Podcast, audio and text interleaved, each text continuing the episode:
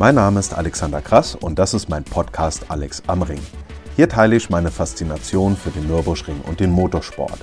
Ich freue mich, dass ihr dabei seid. Mehr Infos auch zu den einzelnen Episoden gibt es auf podcast.alexkrass.de.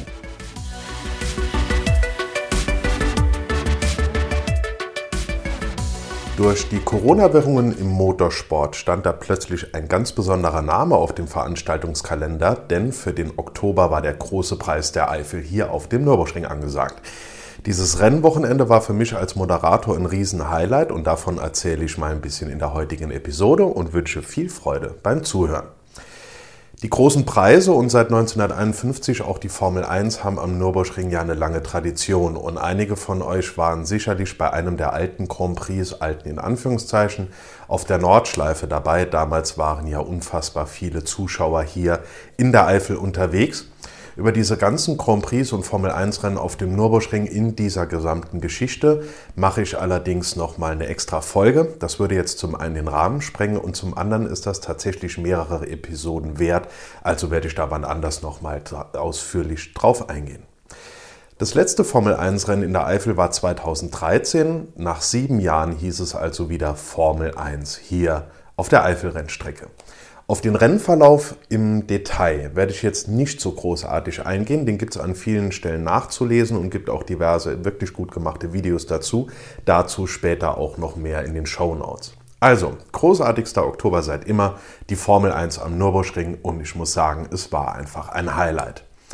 Ich bin seit 2007 am Ring unterwegs. Da gab es dann natürlich auch die Formel 1 hier in der Eifel. Ich war damals allerdings Student und mein Gott, man weiß halt, im Studium sind keine großen Sprünge möglich. Deswegen habe ich die Rennen dann im Fernsehen geguckt und nach vielen Jahren hatte ich also endlich die Gelegenheit, die Formel 1 mal live zu erleben. Und die Vorgeschichte dazu begann ungefähr im Juli 2020. Erst hat man das so gerüchteweise mitbekommen, dann wurde es konkret und offiziell und dann waren alle plötzlich total begeistert. Natürlich, die Umstände, die zur Formel 1 am Nürburgring geführt haben, also Corona, die waren und sind dramatisch. Das sollten wir bei der ganzen Sache nicht vergessen. Aber wenn das alles einen positiven Nebeneffekt für den Nürburgring in 2020 hatte, dann tatsächlich eben der große Preis der Eifel. Warum das Rennen nicht als großer Preis von Deutschland ausgetragen wurde, das sei jetzt mal dahingestellt. Da geht es um Namensrechte und also ein Spökes. Das spielt an dieser Stelle keine Rolle. Denn großer Preis der Eifel war und ist einfach wirklich ein toller Name. Das kann man nicht anders sagen. Das ist eine Würdigung der Region. Das hat in Deutschland und vielleicht auch international den einen oder anderen auf dieses wunderschöne Gebiet aufmerksam gemacht, so wie es beispielsweise jetzt auch bei der Steiermark war. Also, die Vorzeichen haben gestimmt, die Formel 1 kommt zum, Nür zum Nürburgring, alle waren happy, wunderbar. In den zwei oder drei Jahren zuvor hatte ich die Formel 1 ab und an, ich sag mal, ein bisschen aus den Augen verloren, muss aber zugeben, das hatte sich ganz deutlich geändert, als klar wurde, dass die mit ihrem ganzen Zirkus hier in die Eifel kommen. Moderator in der Lounge bei so einer Veranstaltung zu sein, jetzt, ist jetzt natürlich keine rennentscheidende Tätigkeit, aber ich muss sagen, dass ich mich schon irgendwie als Teil des ganzen Spektakels gefühlt habe. Deswegen hat das natürlich nochmal extra Spaß gemacht und es hat mir eine ganz andere Sichtweise auf die Formel 1 gebracht.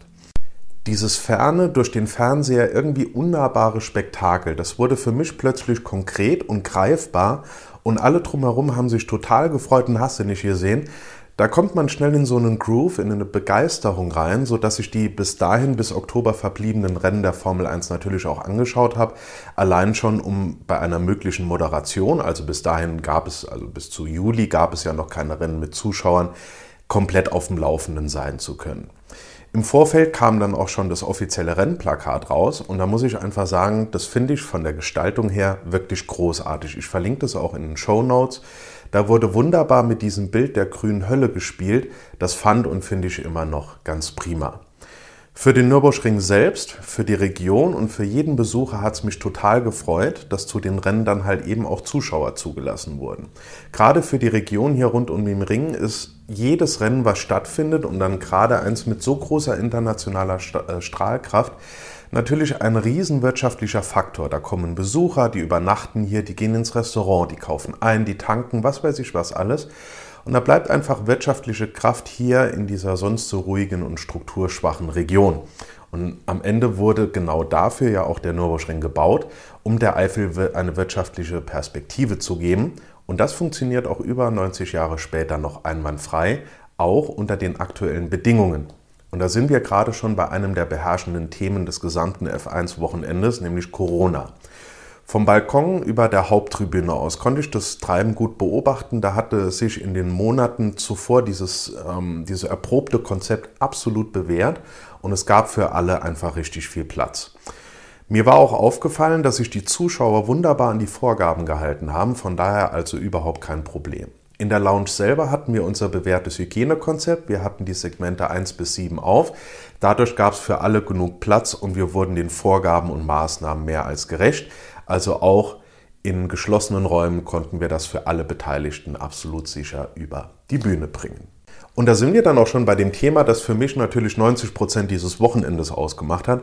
Meine Moderation der Formel 1 in der Coca-Cola Business Lounge über der Haupttribüne. Bisher hatte ich ja schon so ziemlich alles an Motorsportveranstaltungen moderiert, was der Nürburgring so hergibt, aber das hier war jetzt eine ganz andere Liga. Jetzt also Formel 1, die Königsklasse. Großartig.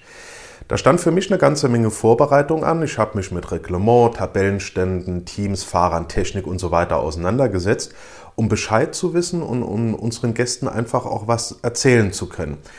Das ist ja mein Anspruch an mich selbst als Moderator, dass das einfach perfekt läuft und mir da einfach keine Fehler unterlaufen, dass ich da keine Wissenslücken habe.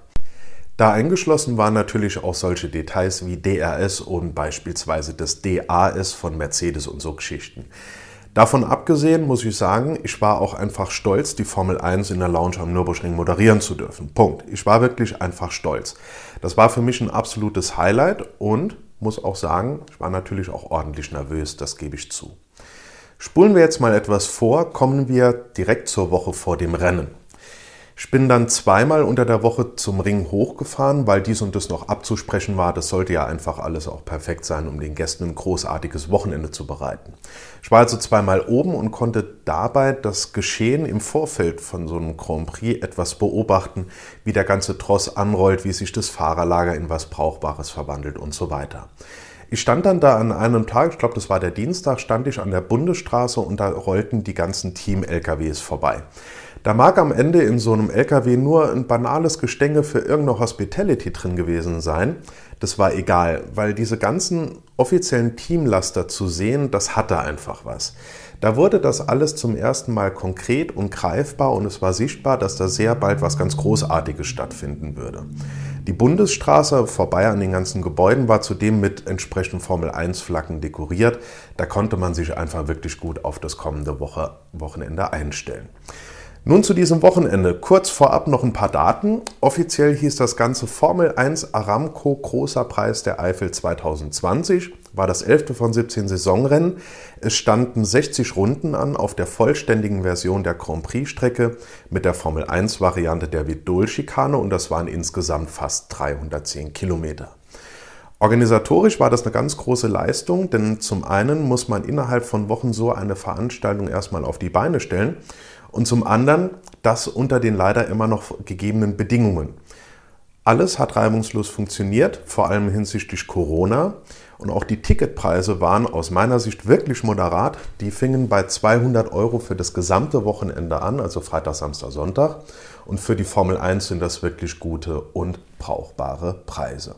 Freitags mittags bin ich dann nach der Arbeit direkt hoch zum Ring, aber auf der Strecke war nichts los. Es war kalt, es war versifft, es war verregnet, es war neblig. Herrgott nochmal, war das eine fiese Suppe über der Eifel. Die Rettungshubschrauber hätten nicht starten können und das ist gerade bei der Formel 1 natürlich Vorgabe. Deswegen gab es freitags keinen Motorsport.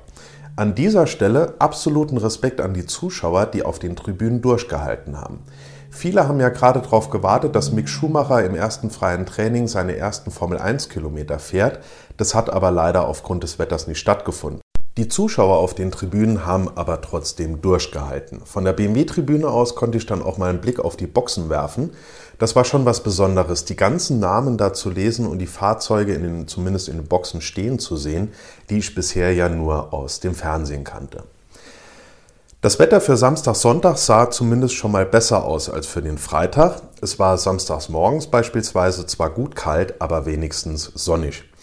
Diese niedrigen Temperaturen waren für die Fahrer ein Riesenthema, denn die Rennreifen brauchen ja ein gewisses Temperaturfenster, um gut auf der Strecke zu kleben und dadurch Grip und Traktion zu bieten. Denn vor allem auf den Geraden kühlt so ein Reifen ja unheimlich schnell ab und vor der nächsten Kurve gibt es dann dementsprechend möglicherweise einen heftigen Verbremser inklusive Bremsplatten und so weiter. Da mussten sich die Jungs dementsprechend einfach was einfallen lassen und nur ein paar Grad Unterschied machen da ja schon eine Menge aus. Das ist alles natürlich weit ab von dem, was sich bei uns im Reifen so tut, wenn wir mal ein paar schnelle Ecken auf der Landstraße fahren. Die besondere Herausforderung mit nur einem freien Training, also normalerweise sind es ja drei, zwei sollten am Freitag sein, die sind ausgefallen, da konnten sich die Fahrer kaum auf die Bedingungen auf einer für die meisten sogar unbekannten Strecke einstellen. Da fehlte Vorbereitungszeit. Die spulen ja gerade in den freien Trainings mit den Longruns und so weiter immer spezielle Trainingskonzepte ab. Und das mussten die dann halt eben in nur einer Stunde machen. Das ließ auf der anderen Seite natürlich aber gemeinsam mit der, mit der Thematik Reifentemperatur darauf hoffen, dass das Rennen richtig spannend werden würde. Samstags morgens standen dann Boxenstopp-Tests auf dem Programm und das war wirklich spannend mal zuzuschauen. Die Mechaniker stehen da so auf ihren Positionen, das Auto kommt angerollt und plopp sind die auch schon fertig. Also das ist eine wahnsinnige Präzision, mit der die einen kompletten Reifenwechsel und Flügel anpassen und was weiß ich was alles in zwei bis drei Sekunden hinbekommen. Das ist absolut beachtlich. Ich bin dann mal auf dem Balkon von der Lounge ein bisschen hin und her gelaufen und habe da wirklich einen schönen Eindruck von bekommen. Der Bernd Mailänder, mit dem ich schon richtig schöne und amüsante Interviews hatte, ist dann auch einige Safety-Car-Runden gefahren und der Tag fing einfach gut an. Die Stimmung war super, alle freuten sich auf ein spannendes Wochenende und was will man einfach? Auch mehr. Was für mich von meinem persönlichen Empfinden her interessant zu sehen war, die Strecke war dieselbe, die Lounge war dieselbe, aber die Veranstaltung war natürlich ganz was anderes. Irgendwann hatte ich ja jede Veranstaltung schon zwei oder dreimal moderiert oder wie bei der Langstreckenserie hier am Nürburgring auch deutlich öfters moderiert. Aber die Formel 1 war da einfach eine ganz andere Kiste. So ein Rennwochenende der Königsklasse mal live mitzuerleben, fand ich persönlich unheimlich spannend. Während des freien Trainings am Samstag gab es für mich eine ganze Reihe interessanter Punkte. Die Fahrer haben am Ende der Boxengasse Starttests gemacht. Das war wirklich mal interessant zu sehen. Total überwältigt war ich allerdings von der Performance dieser Fahrzeuge. Die Geschwindigkeiten auf der und Zielgerade waren wirklich atemberaubend. Richtig interessant wurde es aber erst beim Bremspunkt. Als aufmerksamer Zuschauer kennt man ja beispielsweise aus der Langstreckenmeisterschaft die Bremspunkte der V-Klassen und die auch der GT3. Die Formel 1 hat diesen Bremspunkt aber ganz gehörig nach hinten verschoben und das dazu noch aus viel höherer Geschwindigkeit. Bezüglich den Fahrzeugen hat es ein bisschen gedauert, bis ich denen mit dem Blick so folgen konnte, dass ich auch mal im Getümmel die Fahrer entweder an den Helmen oder an den Startnummern erkennen konnte. Das ist natürlich bei der Langstrecke alles deutlich einfacher. Beeindruckend war auch der Funkenflug der Fahrzeuge beim Anbremsen, gerade bei den beiden Red Bull. Als vor ein paar Jahren die Unterböden angepasst wurden, da dachte ich, das sei nur so eine Masche, damit da irgendwie was Spektakuläres bei rumkommt. Aber es funktioniert und es sieht einfach echt toll aus. Viele Formel 1-Fans vermissen ja den Sound der 10-Zylinder-Motoren, aber diese relativ leisen Turbomotoren haben den großen Vorteil, dass man mehr von diesen Seitengeräuschen, wie zum Beispiel Reifenquietschen oder ähnliches mitbekommt, weil der Motor eben nicht dermaßen dominant ist. Und das macht es nochmal deutlich spannender und interessanter, so ein Rennen live vor Ort zu verfolgen. Am Nachmittag stand dann das Qualifying an mit den drei Abschnitten und da muss ich sagen, das fand ich wirklich live spannend. Und für deutsche Fans war, ja auch, war es ja auch großartig, dass der Nico Hülkenberg mitfahren konnte. Und was waren die schnell? Unfassbar, was die für Geschwindigkeiten da an den Tag gelegt haben. Das ist ja sowieso total beeindruckend, nicht nur bei der Formel 1, sondern bei anderen Serien, wie nahe die gerade an der Spitze beieinander liegen. Eine Sekunde mag in der Formel 1 eine Riesenwelt sein, aber fahrt mal eine Runde Grand Prix-Strecke im Verkehr und dann noch eine und versucht unter einer Sekunde Abweichung zu bleiben und das noch mit unterschiedlichen Fahrern auf verschiedenen Autos. Das gilt natürlich umso mehr für Veranstaltungen wie das 24-Stunden-Rennen, wo die Jungs und Mädels mit verschiedenen Autos im Verkehr auch halt eben auch nachts mit 150 anderen Fahrzeugen auf der Strecke so nah beieinander sind. Das finde ich jedes Mal unglaublich.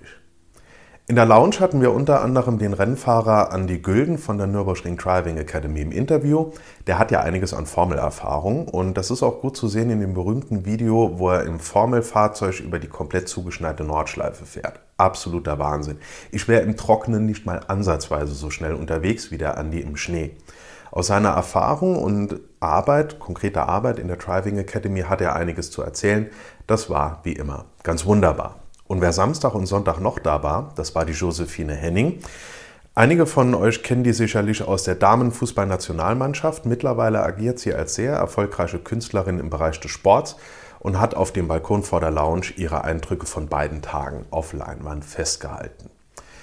Irgendwann war der Rennsamstag dann auch einfach rum. Es war alles störungsfrei abgelaufen, die Stimmung war wie gehabt prima und alle freuten sich auf den Rennsonntag. Als Langstreckenfan kennt man so einen Rennsonntag ja kaum.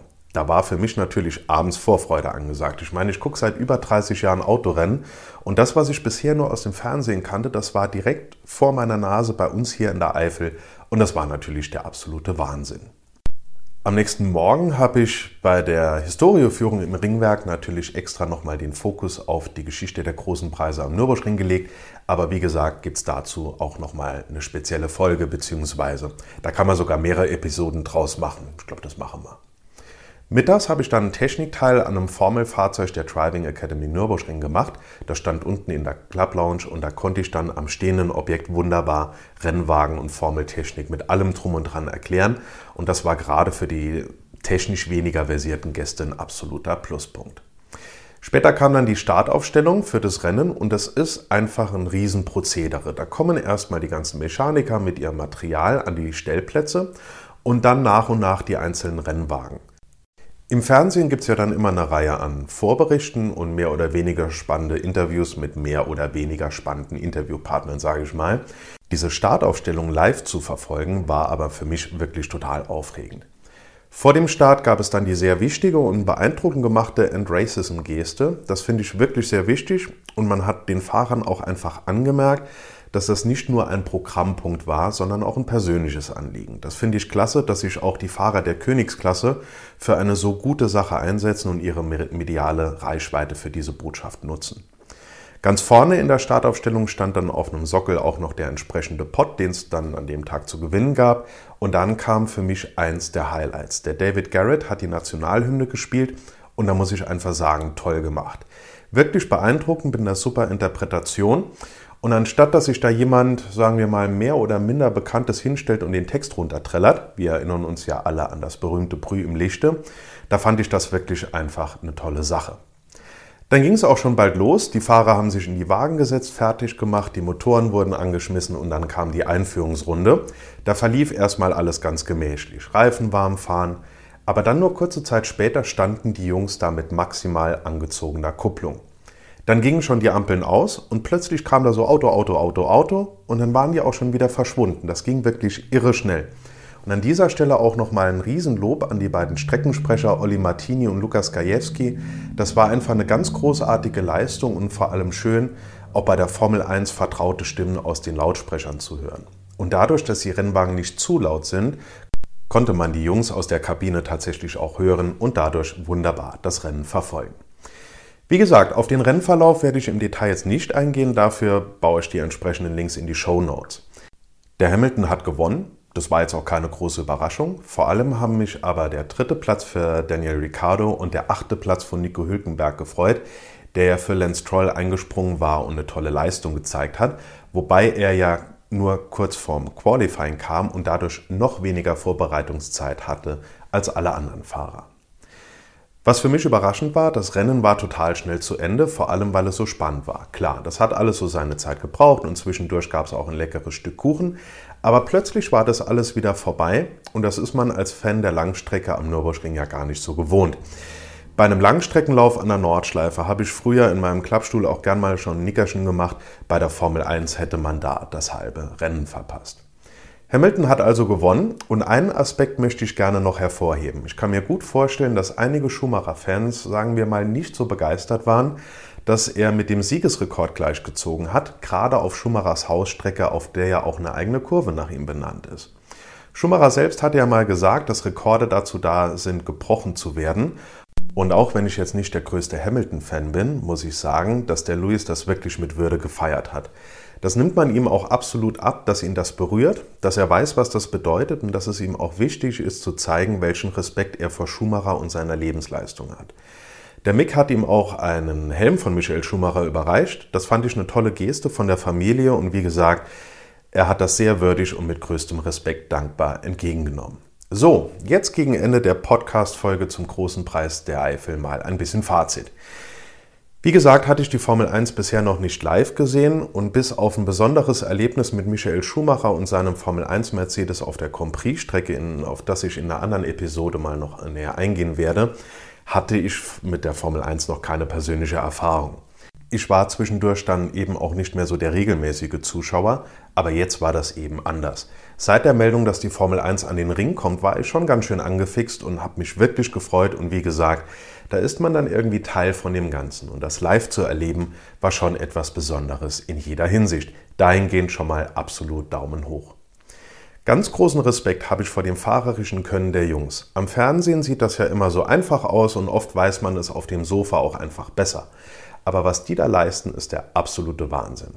Respekt auch an den letzten in der Startaufstellung. Die können so unfassbar viel mehr als wir Normalsterblichen. Das ist ja meilenweit über dem, was wir täglich im Berufsverkehr so aufs Parkett legen. Ich denke, wir sind uns da alle einig, dass es von außen immer recht einfach zu beurteilen ist und da nehme ich mich auch nicht aus. Aber wir würden es garantiert in so einem 1000 PS Renner nicht bis zur ersten Kurve schaffen. Der nächste Punkt. Wenn uns das Glück trifft, dass die Formel 1 nochmal an den Nürburgring kommt, dann schaut euch das definitiv vor Ort an. Das ist wirklich beeindruckend, das mal live zu sehen und die ganze Technik und der irre Speed und das ganze drumherum großartig. Das ist also absolut eine Reise wert. Eins dürfen wir nicht vergessen und das war für mich als Historiker auch mit Teil der Begeisterung für dieses Rennwochenende. Was da passiert, ist für uns heute die Gegenwart. Aber in ein paar Jahren oder Jahrzehnten ist das Geschichte und wahrscheinlich einfach Geschichte, die begeistert. Ich und ich denke auch mal viele von euch würden viel dafür geben, eine Zeitreise machen zu können und so ein Grand Prix auf dem Nürburgring in den 50ern oder 60ern live verfolgen zu können. Ob sich die Menschen, die damals dabei waren, ob die sich bewusst darüber waren, dass sie da gerade live Geschichte erleben, für die wir uns ein halbes Jahrhundert später ganz fasziniert begeistern, das wage ich mal zu bezweifeln. Und deswegen sollte man sich immer bewusst machen, dass wir gerade bei solchen Rennen wie einem Grand Prix auf dem Nürburgring diese Geschichte live erleben und dass wir da Rekordausnahmefahrer wie den Lewis Hamilton und auch anderen live bei der Arbeit zusehen können. Vielleicht hilft der Gedanke einfach so ein Rennen auch einfach mal aus einer anderen, intensiveren Perspektive zu betrachten und auch mal bewusster wahrzunehmen. Also, was habe ich jetzt alles in den Show Notes verlinkt? Zum einen ein Link zu der Veranstaltungsseite des Nürburgrings mit einem schönen Bericht, dann ein Link zu dem offiziellen Rennplakat, dann ein Video mit Highlights aus dem Rennen, die komplette Replay des Rennens legal im offiziellen Kanal, die Instagram-Profile von der Josephine Henning und vom Andy Gülden und dann noch was Besonderes, die schnellste Rennrunde gefahren von Max Verstappen, einfach um mal die Präzision und diese irre Geschwindigkeit zu zeigen. Ich meine, ich habe ja schon viele unzählige Onboards vom Nürburgring gesehen, aber das ist einfach nur schnell. Diese unfassbare Präzision, da bin ich jedes Mal einfach nur begeistert. Und wo wir gerade bei Präzision sind, die eben angesprochene Schneerunde im Formelfahrzeug vom Andy Gülden habe ich auch noch eingesetzt. Diese ganzen Links findet ihr dann auf podcast.alexkrass.de. Wenn ihr beim großen Preis der Eifel dabei wart, dann schreibt mir doch mal in die Kommentare oder in der Mail, wie das Wochenende bei euch so gelaufen ist und was so eure Highlights waren. Ansonsten freue ich mich wie immer über Rückmeldungen, Anregungen, Fragen und Kritik und all das wie immer einfach an podcast.alexkrass.de. Vielen Dank fürs Zuhören und bis zur nächsten Folge von Alex am Ring. Ich freue mich drauf.